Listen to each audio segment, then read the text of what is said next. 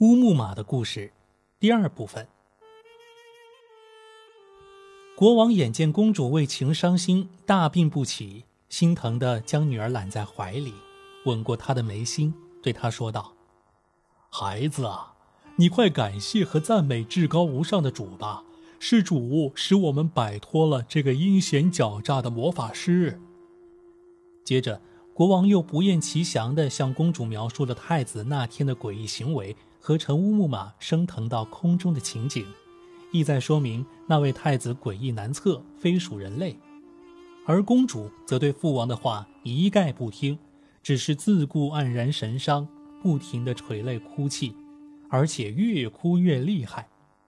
她暗自心想：遗嘱启示，我就这样不吃不喝，直到安拉将我召去。国王见女儿被此事搞得心神憔悴、失魂落魄，自己心中既是难过，又为女儿担心，不由得忧心忡忡、郁郁寡欢。他越是对女儿好言相劝，女儿越是迷恋那位太子。再说太子乘乌木马飞升到空中，自己独自坐在木马上，不由得想起了那位超凡脱俗的公主。先前在地面时，他曾向人打听过这座城市的名字。也向人了解过国王和公主的名讳，知道这座城市名叫萨那。而后，他乘乌木马朝自己国家飞去，飞临父王的宫殿，便在宫殿屋顶上降落，然后将乌木马留在屋顶，自己走下来去见父王。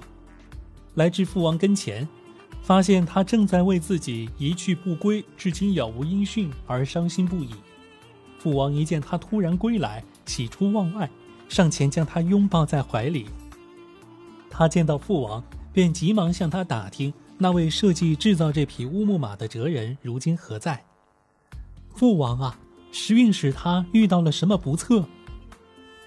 愿安拉不保佑那位哲人，也诅咒你见到他的那个时辰，因为他的缘故，才使你同我们分离这么长时间呐，孩子呀！自从你离去的那天起，直到现在。他一直被囚禁在大牢里，国王告诉他说：“国王下令释放那位哲人，将他从监牢带到这里来。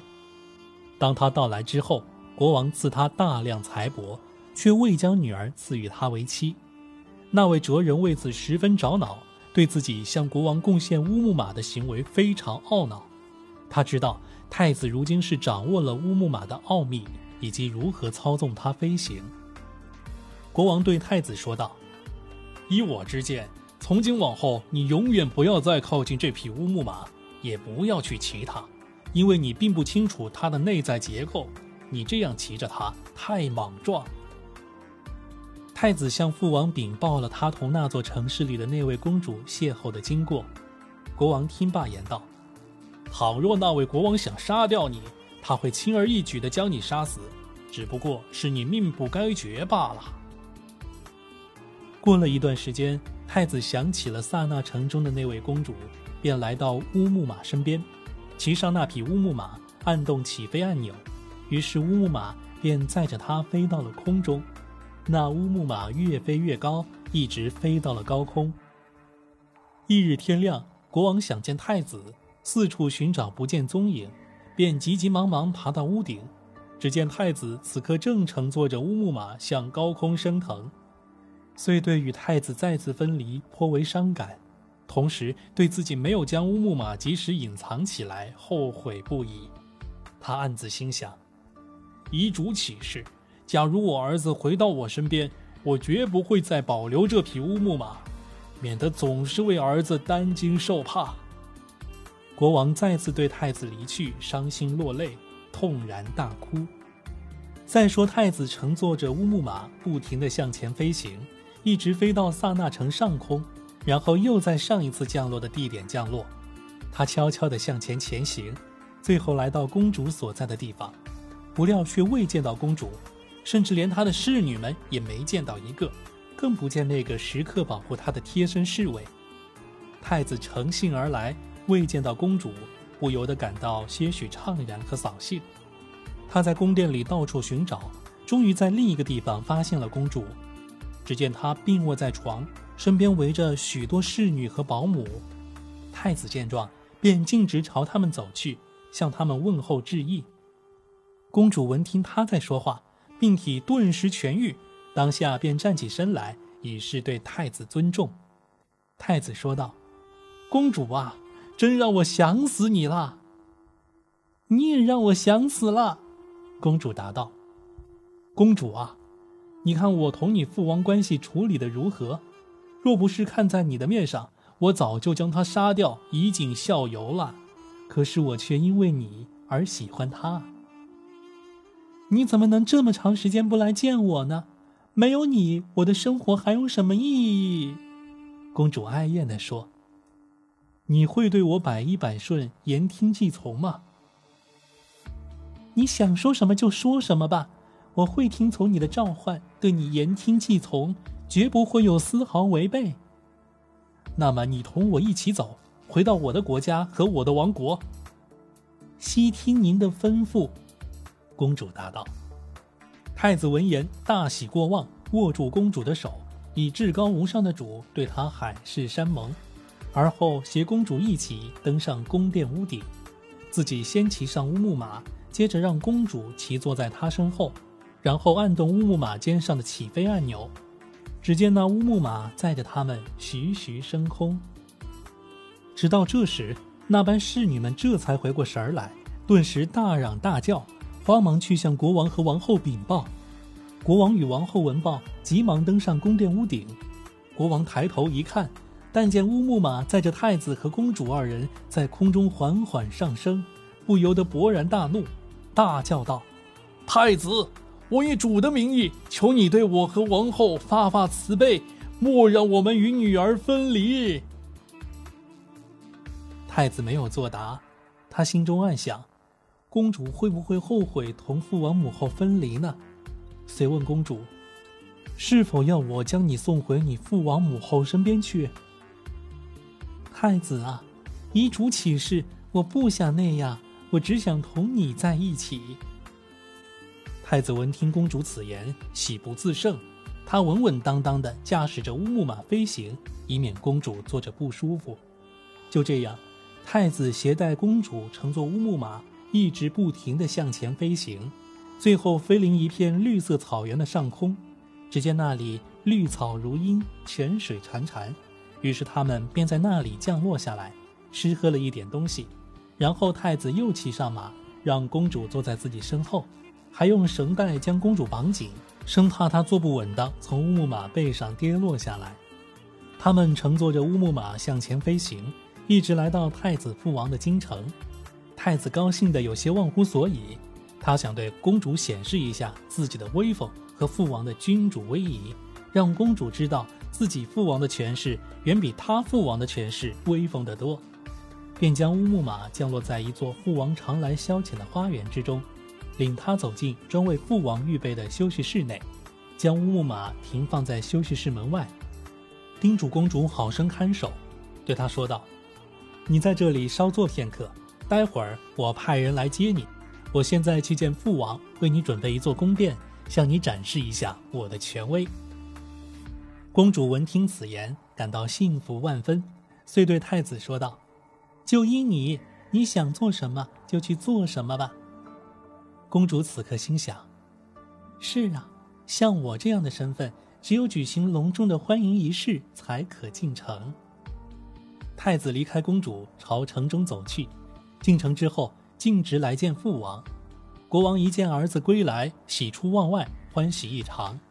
太子对国王说道：“父王啊，我带来了曾经对您提过的那个国家的公主，我把她留在了城外的一座花园里，先来向您禀告，好让您准备车辇人马，亲自出城迎接，向他展示您的王权和手下将士的威风。好吧。”就依你之言，国王慨然应允。当下，国王便吩咐城中居民张灯结彩，将全城装饰一新，然后自己穿上盛装，跨上骏马，率领文武百官、侍从卫兵和所有将士一起出城迎接。太子也将宫中珍奇事物以及只有帝王宫中才能收藏的珍品悉数取出张挂，安排设计的造型十分别致。还为公主准备了一幢用红、绿、黄三色绸缎装饰的楼房，并在那幢楼房里安排了许多印度、拜占庭和埃塞俄比亚侍女，预备伺候公主。而后，太子将宫女们留在那座楼房，自己离开那里，直奔公主所在的花园而去。他先于大队人马到达花园，却不见了公主。他找遍整个花园。既未找到公主，也没找到乌木马，太子忧心如焚，急得直踢打自己的脸颊，撕扯自己的衣服，然后又失魂落魄的在花园里四处漫游。片刻之后，他恢复了理智，心想：我没有告诉他怎样操纵乌木马，他怎么会清楚乌木马的秘密呢？说不定是那位制造乌木马的波斯哲人碰巧遇到了他，于是将他掘走。以对我父王待他不公进行报复。而后，太子唤来御花园的警卫们，询问他们可曾有谁到过这里。你们可曾看到有什么人经过御花园到这里面来过？除去那位波斯哲人之外，我们未见任何人来过御花园。他进入御花园，说是要采集一些有用的药草。太子听警卫们这样一说。顿时明白自己的猜想不错，劫走公主之人就是那位波斯哲人。万事皆属前定，真是无巧不成书。当太子将公主留在御花园，独自进城去父王的宫中做准备时，恰巧那位波斯哲人走进御花园。他来御花园是想采集一些有用的药草，忽然闻到那地方散发出一股麝香和香料的气味。看官不知。那是从公主身上散发出来的馨香，于是波斯哲人便循着香气走了过去，一直来到公主休息的那个房间。他见自己亲手制造的乌木马停放在门外，不由得喜出望外，因为他对失去乌木马曾经非常惋惜。此刻一见乌木马，自然是高兴万分。他疾步走上前去，将乌木马全身部件逐个检查了一遍，发现乌木马依然完好无损。当下，他便想骑上去远走高飞，转念又一想，我一定要看看太子外出带回来一些什么东西，同乌木马一起存放在这里。想到这里，他推门走进公主正在休息的那个房间，发现公主坐在那里，宛如晴空中的艳阳，真个是风姿如玉，国色天香。波斯哲人看到公主。旋即意识到面前这位姑娘非同寻常，定是太子将她带到波斯，将她暂时留在这个房间，自己独自进城，而后带领大队人马前来，将她隆重地迎进城中。想到这里，那哲人走上前去，在他面前跪伏于地。公主抬眼一看，见他相貌奇丑，身材猥琐，便问道：“你是何人？”“我的女主人。”小人是太子殿下派来的使者，他派我前来将您送往另一座离城较近的花园。太子殿下现在何处？公主问道。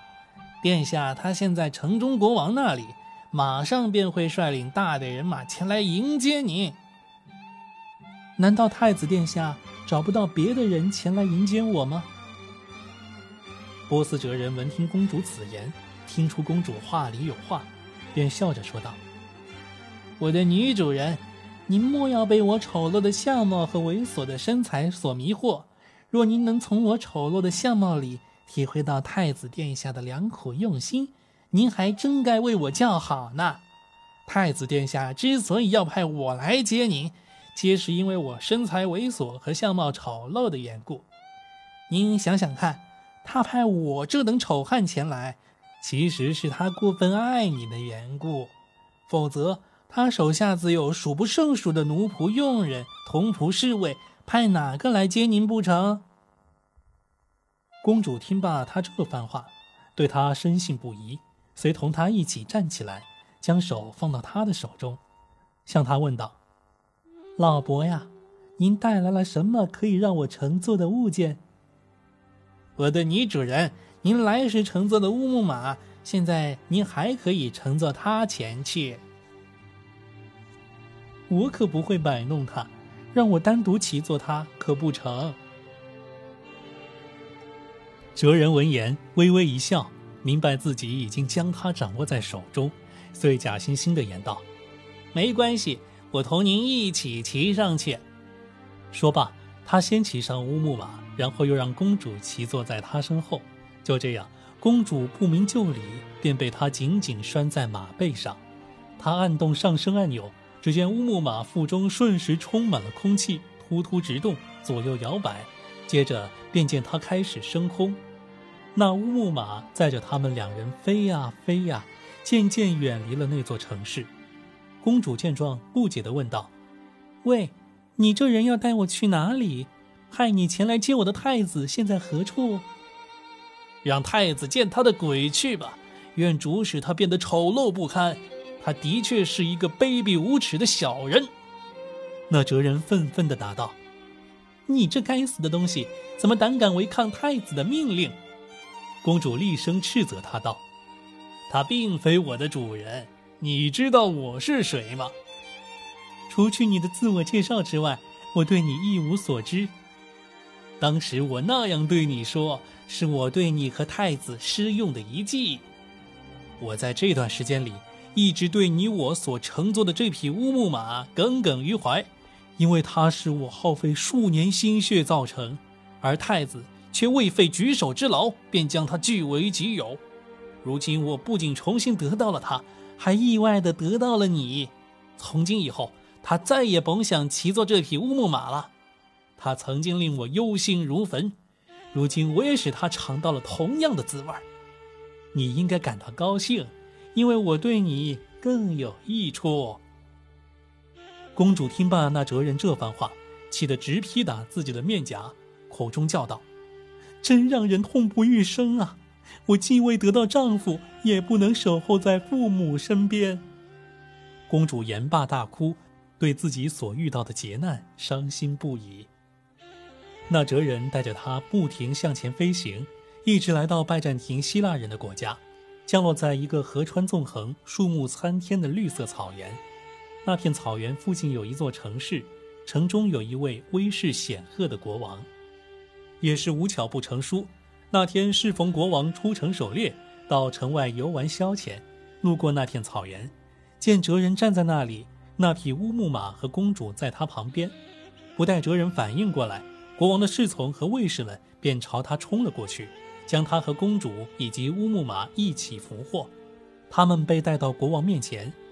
国王见他身材猥琐，相貌奇丑，又见公主风姿如玉，貌美如仙，不由得感到十分愕然，遂向公主问道：“尊敬的女士，这个老头与你是什么关系？”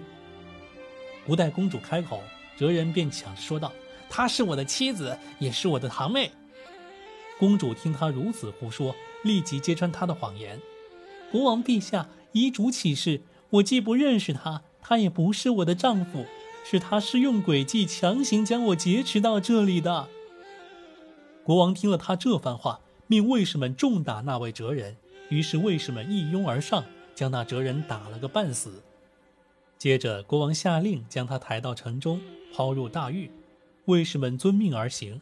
而后，国王将公主和那匹乌木马一起带走，但他对如何操纵乌木马一无所知。那位哲人的遭遇暂且不表。再说，太子穿上旅行衣服，带上足够的旅资，然后怀着极为糟糕的心情出发去寻找公主。